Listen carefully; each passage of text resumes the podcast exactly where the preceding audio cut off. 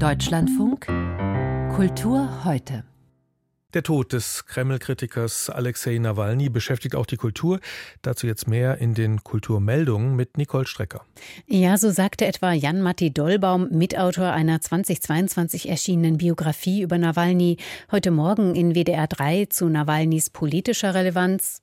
Das war eine Alternative, die nicht unbedingt politisch festgelegt gewesen ist, aber doch eine Alternative, die ganz klar gemacht hat, dass zunächst einmal, bevor man überhaupt über Politik diskutieren kann, ähm, Rechtsstaatlichkeit, äh, Demokratie und Menschenrechte wieder gesichert werden müssen.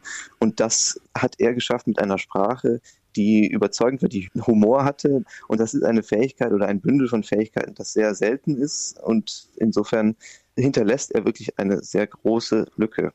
Auch der russische Schriftsteller Viktor Jerofejew kannte Nawalny persönlich und für ihn war Nawalny ein Mann, der die Zukunft Russlands hätte verkörpern können. Er sagte in der Dreisatzsendung Kulturzeit, er war wirklich ein Mensch mit einer ganz besonderen politischen Kombination.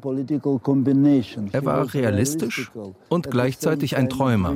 Und die Russen mögen politische Träumer. Für Irina Scherbakowa, Germanistin und Mitgründerin der Menschenrechtsorganisation Memorial, ist Nawalny ein weiteres Opfer in einer Reihe politischer Morde durch das Putin-Regime. So ihre Einschätzung in Deutschlandfunk Kultur. Er ist natürlich absolut in die Geschichte eingegangen, weil er ja kam für Demokratie und für die Freiheit eigentlich mit seinem Leben bezahlt. Also, und ich glaube, also, dass solche Menschen, erstens sind sie sehr selten und das ist völlig klar, es, er ist in die Geschichte eingegangen. Ja, und für die Menschen in Europa sollte Nawalnys Tod erneut klarmachen, wie skrupellos das Putin-Regime gegen seine Gegner vorgehe, meint die Germanistin Irina Scherbakowa. Der Preis der deutschen Schallplattenkritik geht in diesem Jahr an die CD-Box 475 Jahre Staatskapelle Dresden, 100 Jahre Tonaufnahmen. Auf den zehn CDs sind diverse historische Preziosen zu hören, darunter etwa Einspielungen unter der Leitung von Richard Strauss oder Franz Konwitschny. Und die kontrastieren dann auch in ihrer technischen Qualität mit aktuellen digitalen Aufnahmen, etwa vom derzeitigen Dresdner Chefdirigenten Christian Thielemann. Entstanden sei so eine musikalische Zeitreise in die Geschichte eines der ältesten Orchester weltweit. Und auch der Deutsche Drehbuchpreis ist vergeben worden.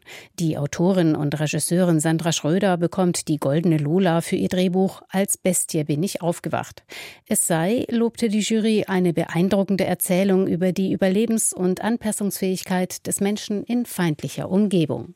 Nicole Strecker mit den Kulturmeldungen. Vielen Dank.